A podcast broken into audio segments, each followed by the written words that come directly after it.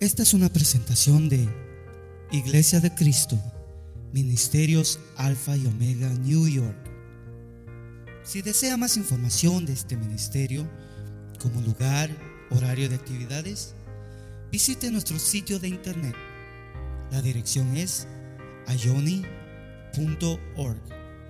A Y O N.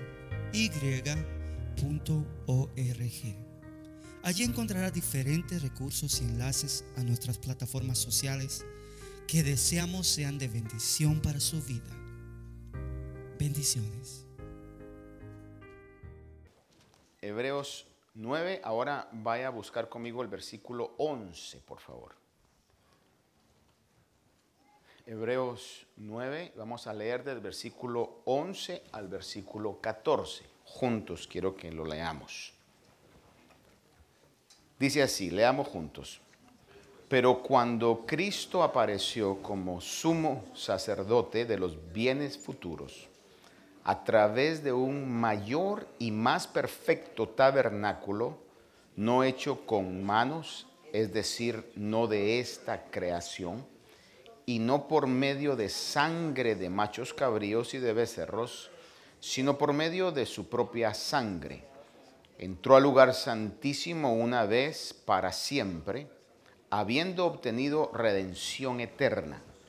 Porque si la sangre de los machos cabríos y de los toros y la ceniza de la becerra rociada sobre los que se han contaminado santifican para la purificación de la carne, cuanto más la sangre de Cristo, el cual por el Espíritu Eterno se ofreció a sí mismo sin mancha a Dios, purificará vuestra conciencia de obras muertas para servir al Dios vivo. Amén.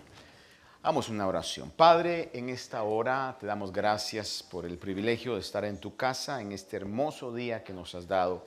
Sabemos, Señor, que tú eres el que nos da vida, el que nos da fuerza y que toda la gloria y la honra sea para ti siempre. Y hoy, Señor, al poder meditar en tu palabra, que podamos nosotros recibirla para ponerla en práctica y que cambie nuestra manera de pensar, cambie nuestra manera de actuar, Señor. Escribe tus leyes en nuestra mente y en nuestro corazón.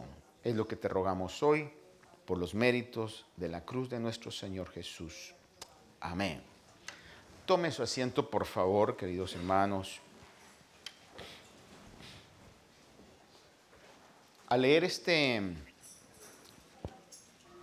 párrafo de esta carta, que no se sabe con certeza quién fue el autor, yo me inclino a pensar que fue el apóstol Pablo, pero no hay realmente una certeza que haya sido Pablo. Lo que sí sabemos es que fue una carta inspirada por el Espíritu Santo de Dios y es la palabra de Dios que llegó específicamente a creyentes que tenían un trasfondo hebreo, por eso está la carta a los hebreos. Gente que estaba familiarizada con las costumbres, con los rituales, con todos los, el orden que la ley de Moisés eh, requería para poder acercarse a Dios. Eran personas que habían sido creadas en esas mm, costumbres y mandamientos de la ley. Y el escritor de Hebreos, cuando se dirige a esta carta, toca aspectos que para nosotros pueden ser un poco oscuros. Por ejemplo, cuando leíamos acá que dice, eh, y menciona la ceniza de la becerra rociada sobre los que se han contaminado, uno puede preguntarse, ¿y eso qué es? ¿A qué se refiere? Y básicamente lo que se refería era que cuando alguien se contaminaba específicamente, porque tenía contacto con algún muerto, sea persona o animal, no podía entrar otra vez a la congregación sin antes hacer un ritual de lavamiento eh, en una agua que había sido previamente preparada con ingredientes específicos, maderas, eh, aceites y también las cenizas de una becerra alazana, rojiza, red heifer, le llaman en inglés y lo traduce alguna versión en inglés, que era totalmente quemada y esas cenizas se mezclaban con esa agua y esa agua servía para que aquel que se había contaminado tocando algún muerto pudiera entrar nuevamente al campamento ya purificado. Ellos sabían muy bien a qué se refería, pero nosotros a veces tenemos que eh, investigar un poco a qué se refiere. Y esto está en, en, la palabra del Señor. En el libro de Deuteronomio está todo ese ritual que el Señor requería. Pero lo que hoy quiero transmitir a usted es específicamente lo que encontramos en la parte final que leímos cuando dice, cuánto más la sangre de Cristo, porque usualmente cuando tenemos esta celebración de recordar la muerte del Señor y participamos del pan y participamos de la copa como símbolos del cuerpo y la sangre de Cristo, considero que es bastante beneficioso para todos nosotros poder hablar un poco acerca de estos aspectos. Y el pasaje que leímos concluye diciendo, si esa agua, ese ungüento o ese líquido, podía purificar o santificaba la carne, ¿cuánto más la sangre de Cristo? Es decir, que lo pone, la sangre de Cristo lo pone realmente en una altura de efectividad totalmente superior e incomparable a cualquier otro ritual que ellos estaban celebrando para purificarse. Ahora, yendo un poquito paso a paso lo que leímos desde el versículo 11, dice que Cristo apareció como sumo sacerdote de los bienes futuros. Escuche, apareció como el sacerdote máximo, el sumo sacerdote o el sacerdote principal de los bienes futuros. Es decir, que la Biblia nos habla que terminando la era terrestre, esto no se acaba. La vida continúa. Y hay bienes para la vida venidera. En Hebreos 10.1 recalca esto y dice, pues ya que la ley, está hablando de la ley de Moisés, solo tiene la sombra de los bienes futuros. Escuche eso. Todas las fiestas, todas las ceremonias, todas las celebraciones, dice la Biblia, que eran solamente la sombra de los bienes futuros, de aquellas cosas que están reservadas para manifestarse o para materializarse en el futuro. Dice, la ley solo tiene la sombra de los bienes futuros y no la forma misma de las cosas. Nunca puede, por los mismos sacrificios que ellos ofrecen continuamente año tras año, y note esta palabra, hacer perfectos a los que se acercan. Es decir, que con todos los rituales del judaísmo, de la ley de Moisés, que hacían año tras año, esos sacrificios, la palabra claramente dice que nunca podían hacer que se alcanzara una perfección. Y esos rituales y esos sacrificios no eran la realidad, sino que eran simplemente la sombra. Es como cuando usted y yo vemos la sombra de algo.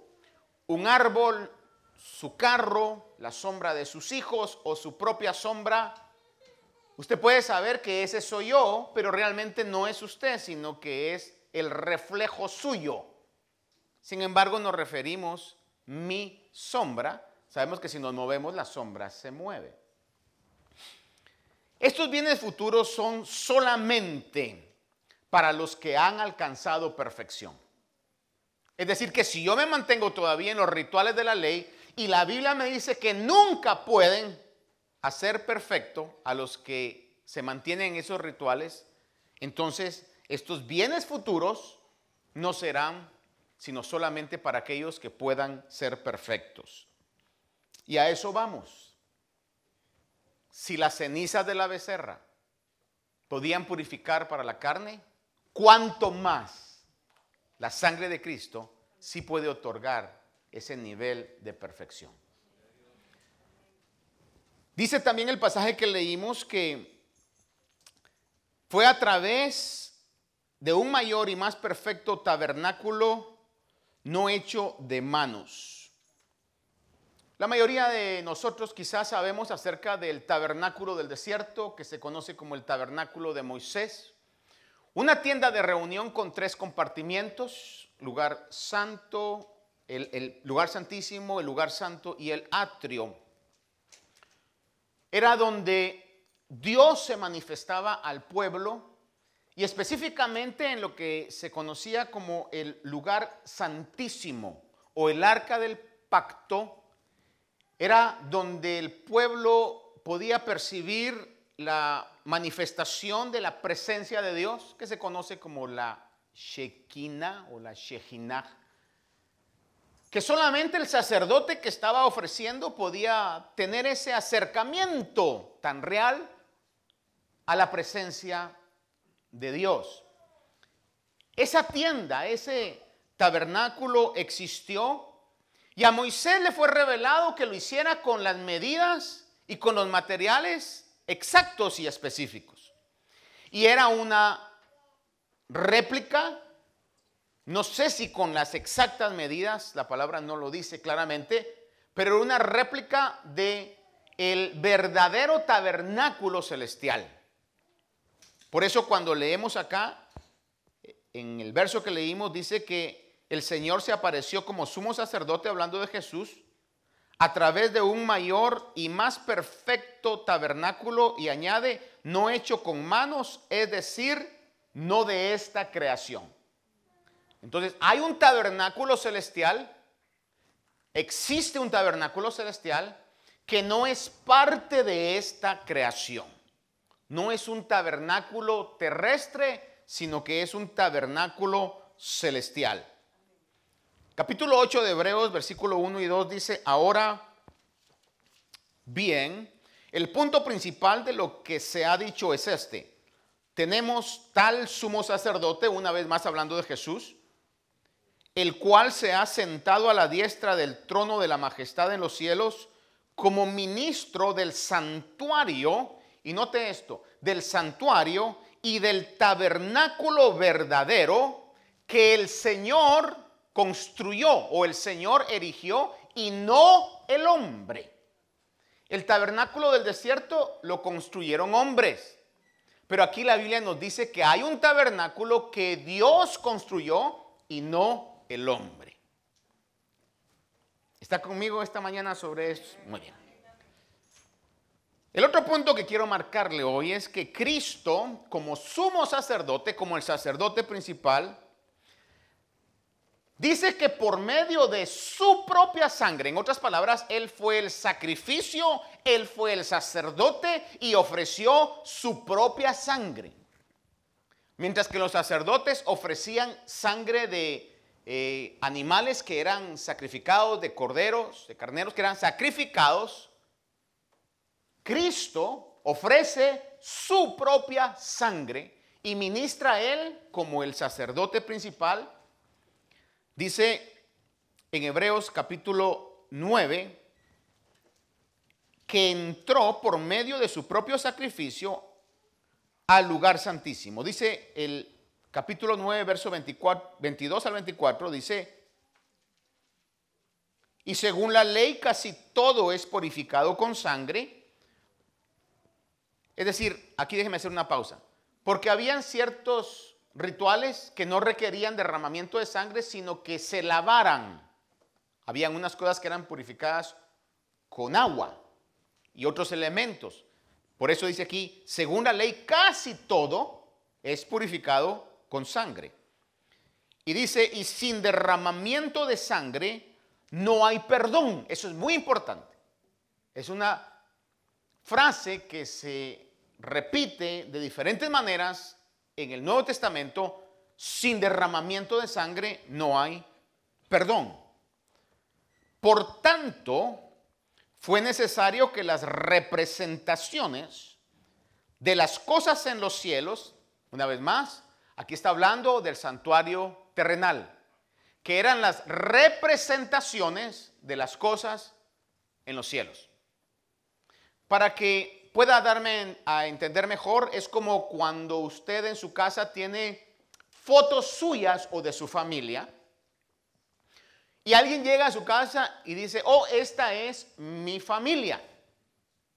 Pero sin embargo no es su familia, su familia es la que está con usted, a la que tuvo que levantar en la mañana hoy. Y le hicieron cara, ¿verdad? De que por qué me estás despertando. O las mamás tienen que levantar a los niños pequeños para que vayan a la escuela.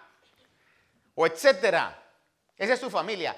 Pero esa es la representación de su familia.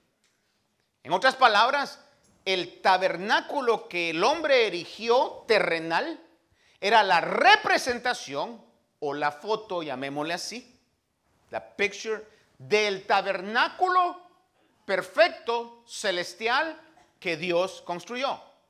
Y ese tabernáculo terrenal era purificado eh, por los ritos que se hacían. Dice, por tanto fue necesario que la representación, estoy leyendo 9.22, que las representaciones de las cosas en los cielos fueran purificadas de esta manera. Pero escuche esto, o lea esto, dice, pero las cosas celestiales mismas, es decir, que recalca que existen cosas celestiales. Las cosas celestiales mismas con mejores sacrificios que estos. Porque Cristo no entró en un lugar santo hecho por manos, una representación del verdadero, sino en el cielo mismo, para presentarse ahora en la presencia de Dios por nosotros. Recuérdese que el único que podía llegar a tener un encuentro cercano con la presencia de Dios era el sumo sacerdote. Pero ahora Cristo dice que entra como sumo sacerdote presentando su propio sacrificio y su propia sangre a la presencia de Dios en el santuario verdadero o el santuario celestial que Dios construyó. Entonces, por su propia sangre el Señor entró. Y dice el pasaje que leíamos también que Cristo obtuvo redención y esta redención, redención es sinónimo de rescate, un ransom payment. Redención es el precio que se paga como rescate a una persona que está cautiva. Cristo obtuvo el rescate o pagó el precio del rescate para darnos beneficios no terrenales solamente sino beneficios terrenales, que son los mínimos, que muchas veces nos confundimos y creemos que las bendiciones de esta tierra son las mejores bendiciones. No es así. Las mejores bendiciones nos esperan. ¿Cuántos creemos esa palabra? Cosas que ojo no vio, que oído no ha oído, son las que Dios tiene preparadas para los que le aman. Por eso nos conviene amar al Señor y cumplir el primer mandamiento. Amarás al Señor con todo tu corazón, toda tu alma, todas tus fuerzas, toda tu mente. Hay bendiciones eternas y Cristo obtuvo redención o rescate con beneficios eternos. Hebreos 5, 8 y 9 dice, Y aunque era hijo, hablando del Señor Jesús, aprendió obediencia por lo que padeció y habiendo sido hecho perfecto, vino a ser fuente de eterna bendición. Escucha esa frase. Fuente de eterna bendición. Y me encanta porque no dice pozo, dice fuente. Es decir, que cuando estemos en esa dimensión que hoy estamos más cerca que el día domingo pasado, de entrar a esa dimensión, los beneficios que Dios dará a aquellos que le aman, nunca, nunca, nunca se agotarán. Porque Él dice la Biblia que es fuente de eterna bendición. Es lo que la palabra claramente establece. Pero dice, para todos los que le obedecen. Y ahí entonces es donde ponemos freno, ¿verdad? Pero bueno, hoy Dios me permita transmitir y decirle de que, como decían los mexicanos en un mundial, sí se puede. Aunque no se ha podido, pero ellos siguen diciendo sí se puede, ¿verdad? Me refiero a una cuestión ahí de llegar a un partido mal, ¿verdad? El que tenga oídos para oír, que oiga, ¿verdad? Dice así, que las cosas celestiales mismas nos esperan. Y Él vino a ser fuente de salvación para todos los que le obedecen. Versículo eh, el 9.15 de Hebreos. Hebreos 9.15 dice, y por eso Él es mediador de un nuevo pacto, a fin de que habiendo tenido lugar una muerte para la redención de las transgresiones que se cometieron bajo el primer pacto. ¿Cuál es el primer pacto? El pacto de la ley, el pacto de la ley de Moisés, del santuario terrenal que habían construido los hombres, copia del santuario celestial. Dice entonces que esas transgresiones que se cometieron bajo el primer pacto, los que han sido llamados reciban la promesa de la herencia, una vez más recalca, herencia eterna. Cristo obtuvo redención o rescate con beneficios eternos. Eso es lo que la palabra de Dios claramente dice. Ahora, los sacrificios de animales en el antiguo pacto de la ley eran efectivos para la purificación de la carne. El Señor los había dado y eran efectivos. Purificaban delante de Dios. Aquel que los hacía era purificado. De una manera temporal, porque tenían que hacerse año tras año. Pero mientras se hicieran, purificaban. Pero purificaban solamente lo terreno. No llegaban realmente a hacer lo que es ese nuevo pacto o ese nuevo ah, convenio está haciendo hoy en la vida de aquellos que obedecen al Señor. Esos sacrificios de animales tenían efectividad para la purificación de la carne. El 9.14 nos dice, entonces, mire, si esos sacrificios eran efectivos para la purificación de la carne, es decir, que sí funcionaban, Termina el pasaje que leímos diciendo, ¿cuánto más? A ver, repita conmigo hoy, ¿cuánto más? La sangre de Cristo, el cual por el Espíritu Eterno, y esto es muy importante que lo veamos y lo recalquemos, el cual por el Espíritu Eterno, dice, se ofreció a sí mismo sin mancha durante la Semana Santa o el Eastern Weekend, hay un montón de gente que hace celebraciones y unos en ciertos países, creo que Filipinas es uno de esos y muchos ya le están copiando, se autoflagelan y hasta se crucifican.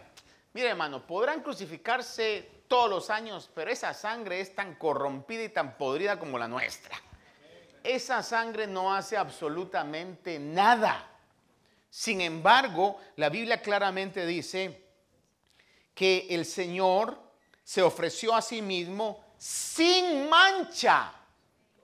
Y eso no hay humano que pueda atribuirse ese título, sin mancha. Por eso fue efectiva la sangre de Cristo. Dice, purificará vuestra conciencia. Y si algo es muy hermoso, es poder tener una conciencia limpia. Tener una conciencia que golpee, hermano, eso es lo peor que se puede tener. No se duerme bien, lo que se come no se disfruta. Si usted hace lo que haga, lo hace, hermano, con una conciencia que le está eh, your conscience is, constantly pounding your mind and your heart. Su conciencia está constantemente golpeando su mente, su corazón, hermano, por eso. Pero cuando hay una buena conciencia, lo más sencillo satisface.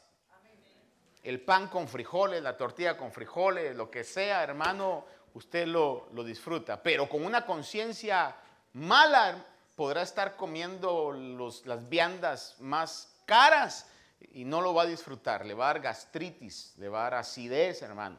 Con una conciencia limpia, hasta en el piso pone uno un sleeping bag, una cobija y duerme rico. Con una conciencia corrompida, usted podrá tener la mejor cama del mundo, con masaje que le da, masaje total, eh, head to toes, hermano, pero va a estar ahí toda la noche, hermano, y no va a poder dormirse porque su conciencia, porque su conciencia, aunque la cama esté suave, su conciencia está dura. Pero dice la palabra de Dios que la sangre de Cristo es capaz de purificar nuestra conciencia. Ahora, esto es muy importante. Ahora, lo que voy a decir, debo decirlo porque mi compromiso es hacia encontrar en la palabra del Señor lo que es la verdad de Dios. Cuando hablamos de la sangre de Cristo, fíjese que en toda la palabra es sinónimo o es tipo de la muerte de Cristo, no solamente del líquido, obviamente está hablando del fluido, pero también está hablando y ante todo está hablando de la muerte de Cristo. Por eso va a encontrar usted esta expresión aún en términos legales. En términos legales a veces se refiere a crímenes, dice crímenes de sangre. ¿Dónde está mi abogado que me... Hoy me faltó o está en privilegio? Ah, ahí está. ¿Sí o no? Crímenes de sangre, ¿a qué se refiere? Asesinatos, a muertes. Es decir, cuando habla de crímenes de sangre, esa expresión está hablando acerca de que alguien murió. Y hay bastantes pasajes que hablan acerca de eso en la misma palabra, pero le voy a referir uno, el más famoso quizás, que nos da iluminación sobre esto. En Mateo capítulo 27, versículo 24 y 25, cuando el Señor Jesús está frente a Pilato, dice, y viendo Pilato que no conseguía nada, sino que más bien se estaba formando un tumulto, tomó agua y se lavó las manos delante de la multitud diciendo, soy inocente de la sangre de este justo. Lo que estaba diciendo es, soy inocente de la muerte de Jesús. Y les dice, allá vosotros. Y respondiendo todo el pueblo dijo, caiga su sangre sobre nosotros y sobre nuestros hijos. ¿Estaban hablando literalmente o estaban hablando simbólicamente? Simbólicamente, es obvio, están hablando simbólicamente. Cuando dice, caiga su sangre, como cuando alguien dice crímenes de sangre, está hablando simbólicamente que hubo un asesinato. Hay más pasajes sobre esto, pero este es el más famoso. Cuando dice caiga su, su sangre es que la muerte nos la pongan a nuestra cuenta. ¿Por qué le digo esto? Porque a veces, siendo creyentes que tenemos nuestra o la Biblia como nuestra guía de fe y conducta, a veces hay costumbres que traemos tan arraigadas que resultan en algún momento inefectivas. No voy a decir que son pecaminosas, pero voy a usar el término inefectivas porque realmente Dios no va a respaldar lo que no esté de acuerdo con su verdad. Por ejemplo, yo le decía días atrás que cuando hablamos de pedir en el nombre de Jesús, que la gran mayoría pues en un gran número, al finalizar una oración, decimos en el nombre de Jesús. Esto no garantiza que Dios va a contestar todo lo que digamos. Porque, por ejemplo, hoy yo puedo venir y pedir cualquier eh, petición, hermano, y, decir, en el nombre de Jesús lo recibo. Y Dios dice, no, estás pidiendo para ti. Eh, estás para tus propios deseos. Estás eh, tratando de agarrar algo que no va de acuerdo con mi voluntad. Pedir en el nombre de Jesús significa y quiere decir de que yo voy a pedir cosas que están de acuerdo con la voluntad, con el corazón, como que Jesús lo estuviera pidiendo. Por eso es que el Espíritu Santo mismo nos ayuda en nuestra debilidad, dice la palabra, porque no sabemos pedir como debiéramos. Entonces, de la misma manera, yo me he dado cuenta de que tomamos el concepto de la sangre de Cristo como que al decir la sangre de Cristo automáticamente va a haber protección. Y va a escuchar usted en algún momento, me cubro con la sangre de Cristo. Aplico la sangre de Cristo. Y no necesariamente voy a decir yo, está mal eso si se hace con la intención correcta. Lo que no quiero hoy es atacar esa expresión, sino atacar la intención. Voy a ser muy honesto con eso. No quiero atacar la expresión, quiero atacar la intención. Es como aquel que dice, yo creo que la palabra es poderosa. Pero hay gente que dice, abra su Biblia en el Salmo 91 y nada malo le va a pasar. El diablo se va a sentar en su sala a leer el Salmo 91 si su corazón no está de acuerdo con esa intención. No se me va a olvidar la, no la historia, la experiencia que una vez viví, hermano. Fuimos a orar con mi esposa a un lugar, a un hogar eh, de unos hermanos que estaban comenzando en la iglesia y de repente esta persona que estaba ahí tenía a la par de la, de la cama un, vaso con agua y unas cosas. Y entonces yo le digo, eh, eh, hermana, ¿y eso para qué es? Ah, me dice, es para que los malos espíritus ahí caigan. Que primero hay que tirar eso, sacar eso, porque yo puedo orar y orar, pero usted está creyendo en el vaso de agua que va a ahogar los malos espíritus. Eso no sirve para nada. Entonces, tenemos que crecer en esa fe. El hermano Edwin comenzaba hoy leyendo, si no estoy mal yo, Hebreos, ¿verdad? Yo creo que lo oíste, ¿verdad? Lo oí desde allá. Y habla, sin fe es imposible agradar a Dios. Fe en el Dios invisible. Fue en el Dios que dice, Él dijo y fue hecho, Él mandó y existió. Al Dios que adoramos en espíritu y en verdad. Entonces, cuando nosotros hablamos de esto, quiero leerle algo, porque no quiero que usted diga, el hermano tiene en contra, sino quiero leerle algo, un artículo que me llamó mucho la atención. Présteme atención, por favor, no le va a tomar más de cinco minutos esta lectura. Pero dice el artículo, el título del artículo es Convirtiendo la fe en superstición y la sangre de Cristo en amuleto. Una vez más, el título del artículo es Convirtiendo la fe en superstición y la sangre de Cristo en amuleto. Dice, en la tradición católica, tan adepta al sincretismo y la superchería, el sincretismo es la mezcla de muchas creencias buenas, tan adepta al sincretismo y la superchería, el poder de la sangre de Cristo ha sido reducido al de un simple amuleto o conjuro mágico. Incluso se le reza como si fuese un ente distinto o autoexistente más allá de nuestro Señor. De esta manera, el símbolo supremo de nuestra redención ha sido convertido en un ídolo más. En la mente del pueblo ignorante de las Escrituras, la oración de la sangre de Cristo, una invocación católica reza. Señor Jesús, en tu nombre y con el poder de tu sangre preciosa, sellamos toda persona hechos o acontecimientos a través de los cuales el enemigo nos quiera hacer daño.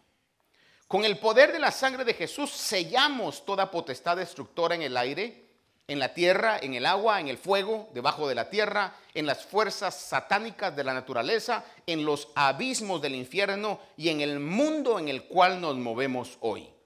Con el poder de la sangre de Jesús rompemos toda interferencia y acción del maligno te pedimos, Jesús, que envíes a nuestros hogares y lugares de trabajo a la Santísima Virgen, acompañada de San Miguel, San Gabriel, San Rafael y toda su corte de santos ángeles. Con el poder de la sangre de Jesús sellamos nuestra casa, todos los que habitan, y dice aquí, nombrar a cada una de ellas, las personas que el Señor enviará a ella, y así como los alimentos y los bienes que Él generosamente nos envía para nuestro sustento con el poder de la sangre de Jesús, sellamos tierra, puertas, ventanas, objetos, paredes, pisos en el aire que respiramos y fe y en fe colocamos un círculo de su sangre alrededor de toda nuestra familia. Con el poder de la sangre de Jesús sellamos los lugares en donde vamos a estar este día y las personas, empresas o instituciones con quienes vamos a tratar, dice, nombrar cada una de estas personas. Con el poder de la sangre de Jesús sellamos nuestro trabajo material y espiritual, los negocios de toda nuestra familia y los vehículos, las carreteras, los aires, las vías y cualquier medio de transporte que habremos de utilizar. Con tu sangre preciosa sellamos los actos, las mentes y los corazones de todos los habitantes y dirigentes de nuestra patria, a fin de que tu paz y tu corazón, a fin de que reinen en ella. Te agradecemos, Señor, por tu sangre y por tu vida ya que gracias a ellas hemos sido salvados y somos preservados de todo lo malo. Amén. Es una oración católica, donde se le está pidiendo a Dios de que aplique su sangre, o ellos, no a Dios, sino que sellamos, ponemos la sangre de Cristo. Como le digo, le repito, recalco, no quiero atacar la expresión, quiero atacar la intención. Para que no vengamos y diga, vaya usted sello con la sangre de Cristo. Y, después le pasa algo y usted va a decir, ay, la sangre de Cristo no funciona. No, no, no. Tenemos que tener nuestra fe correctamente dirigida a lo que la palabra de Dios nos dice. Tal oración no debería sorprendernos según la tradición de la Iglesia Católica. La santa sangre, aquella sangre que Cristo derramó durante la pasión o el via crucis, debe ser venerada. Tal devoción en el catolicismo proviene de la religiosidad de la Edad Media y fue motivada por las cruzadas y el culto a las reliquias. Las reliquias son todas aquellas cosas que en algún momento atribuyen que tuvieron algún contacto con el Señor Jesús. Pedacitos de la cruz que el Señor, eh, en la que el Señor fue crucificado, o el famoso manto de Turín, que dicen que es el manto que le fue quitado al Señor, o algunos de ellos, en este caso le voy a leer, dice que tienen, eh, ¿cómo llamarle? Pedacitos de sangre, no se llamarle pedacitos, sino pequeñas porciones de sangre. Dice, aún en el pleno siglo XXI, la Iglesia Católica continúa promoviendo este culto idolátrico y supersticioso a la sangre de Cristo. Sangre que según ellos afirman se haya contenida en ciertas reliquias, en posesión de la iglesia, lugares y objetos de culto idolátrico, como, y dice aquí los lugares, la santa sangre de la abadía de la Trinidad en Fetkamp, la santa sangre de la Basílica de la Santa Sangre en Brujas, que es una ciudad alemana. En esta iglesia se guarda la sangre de Cristo, que según la tradición católica fue traída desde Jerusalén por Teodorico de Alsacia, conde de Flandes, a su regreso a la Tierra Santa durante la segunda cruzada del año 1050, 1150. Otro lugar, la Santa Sangre de la Saint Capelle en París, o la Capilla Santa en París, y la Santa Sangre de la Iglesia de Santiago de Rottenburg o de Tuber suelen atraer numerosos peregrinos y generar fuentes de ingreso a la iglesia. Y eso no está nada de lo, de lo que se conoce. Se reza ante dichas reliquias, se les pide favores y milagros, se les considera prácticamente amuletos protectores y son objetos de veneración. Todo ello en prohibición del mandamiento bíblico que dice, no te hagas ningún ídolo ni figura de lo que hay arriba en el cielo, ni de lo que hay abajo en la tierra, ni de lo que hay en el mar, ni debajo de la tierra. No te inclines delante de ellos, ni les rindas culto, porque yo soy el Señor tu Dios, Dios celoso. Dios es espíritu y los que le adoran deben adorarle en espíritu y en verdad. Al invisible y único Dios soberano, dice la palabra. Y eso es lo que entendemos como lo que es Dios a través de la escritura. Repito, recalco hasta el cansancio, no quiero atacar la expresión, quiero atacar la intención sobre la cual en algún momento se hace. Porque si alguien dice, Señor, gracias por tu sangre, ah, ya está invocando. No, estoy refiriéndome, gracias Señor por tu muerte. Gracias porque derramaste esa sangre, te quedaste sin sangre, moriste Señor y tu muerte ahora me ha dado vida. Y dice el artículo, ¿y qué hay de nosotros los evangélicos? ¿Hemos logrado romper con tales supersticiones? Dice lamentablemente no, no del todo. Ciertamente no veneramos reliquias, pero es justo reconocer que en numerosas ocasiones solemos referirnos a la sangre de Cristo como si un amuleto o conjuro mágico tuviese. Ahora, quizás aquellos que, porque también hay quienes, no solamente dicen esa expresión, sino que ministran la intención. Y ese es el peligro. Aplique la sangre de Cristo. Ponga la sangre de Cristo sobre su carro, etc. Ahí estamos hablando de un fetichismo, fetichismo religioso. Y en este caso, o ese amuleto que se quiere, quiere poner ahí, muchos de ellos lo que hacen es tomar el pasaje en Éxodo, cuando el Señor, cuando sacó al pueblo de Israel de Egipto, dijo, rocíen la sangre del sacrificio en los parales, en el dintel de la puerta, y eso servirá como señal para que el destructor no entre. Pero esa sangre era una señal, era un símbolo que había un cordero que había muerto.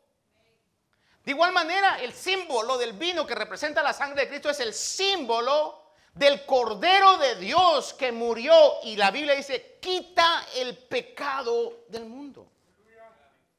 Entonces no podemos traer cosas y ajustarlas, especialmente porque en el Nuevo Testamento en ningún pasaje se eh, lee o se aprende de que aplicaran la sangre de Cristo. No hay. No hay ninguna instrucción apostólica que diga apliquen la sangre de Cristo. Sin embargo, sí creemos en la efectividad de la sangre de Cristo, de la muerte de Cristo. Dice en Éxodo 12, 22 y 23, y tomaréis un manojo de hisopo y lo mojaréis en la sangre que está en la vasija y untaréis la sangre que está en la vasija en el dintel y los postes y la puerta, y ninguno de vosotros saldrá de la puerta de la casa hasta mañana, pues el Señor pasará para herir a los egipcios, y cuando vea la sangre en el dintel y los postes de la puerta, el Señor pasará de largo por la puerta y no permitirá que el ángel destructor entre en las casas para herirnos. Ahora, en Colosenses 2.17, la palabra de Dios nos dice claramente en la instrucción del Nuevo Testamento que las cosas que pasaron o pasó el pueblo de Israel son cosas que solo son sombra de lo que ha de venir, pero el cuerpo pertenece a Cristo. Lo mismo que el tabernáculo terrenal, el tabernáculo celestial. Recuérdense que hablamos de bienes venideros. Todo lo que leemos en el Antiguo Testamento son sombra de lo que habría de venir a donde nos proyectamos. Ahora, quiero rápidamente, en un minuto acá, poder decirle esto. Este pasaje es con el que quiero concluir. En Hebreos 10:14 nos dice la palabra que por una ofrenda Él ha hecho perfectos para siempre a los que son santificados. Lo leímos, ¿verdad? 9:14. Por una ofrenda él ha hecho perfectos para siempre a los que son santificados. Me llamó mucho la atención que esta oración a la sangre de Cristo fuera de un origen católico, porque si algo es sumamente dañino, es el mal concepto que se hace cada domingo en la misa católica o lo que se conoce como la Eucaristía. Hoy nosotros celebramos la muerte y la resurrección en un símbolo sin embargo, la Iglesia Católica cree que cuando el sacerdote levanta el pan y levanta el vino y se oye un campaneo, por el poder sacerdotal ese vino se convierte literalmente en sangre de Cristo, es lo que se conoce como la transubstanciación. y que ese pan o esa hostia se convierte literalmente en el cuerpo de Cristo. Por eso va a ver usted que cuando se la dan, si alguno fue católico, creo que le decían el cuerpo de Cristo, la sangre de Cristo. Aquí tengo que ir a, mis confidentes experienciales. Sí, ¿verdad, hermano Susi? Ex católica devota. Entonces, estoy hablando una verdad, ¿verdad? En este caso. Casi, casi monja, ¿verdad? no, eso ya me lo estoy inventando. Y, no quiero sonar eh, irreverente con esto, pero sí es importante, hermanos, que sepamos, porque si algo es terrible, y algo que yo quiero concluir esto es, la Biblia dice, ¿cuánto más la sangre de Cristo purificará nuestras conciencias? La pobre gente católica que realmente profesa, porque hay una gran cantidad que dicen que soy católico y nunca va a misa y le importa un pepino las cosas. Pero que realmente profesa, ellos saben que tienen que tener, comulgar, tienen que tener comunión, porque si no, sus pecados no son perdonados. ¿Por qué razón? Es negar lo que la palabra de Dios dice, una vez y para siempre purificará vuestras conciencias. Y dice, de obras muertas. Entonces le concluyo con esto. Tengo más aquí, pero otro, otro, otro Santa Cena sigo. Hermanos, qué bendición. Leer Romanos cuando leemos esa maravillosa carta que dice, por tanto, ya no hay condenación para los que están en Cristo. Por el sacrificio del Señor una vez y para siempre. ¿Cuánto damos gracias al Señor por ese bendito sacrificio eterno y poderoso? Esperamos que esta meditación haya bendecido su vida. Si desea más información de este ministerio, como lugar, horario de actividades, visite nuestro sitio de internet. La dirección es ayoni.org a y o n y.org. Allí encontrará diferentes recursos y enlaces a nuestras plataformas sociales que deseamos sean de bendición para su vida. Bendiciones.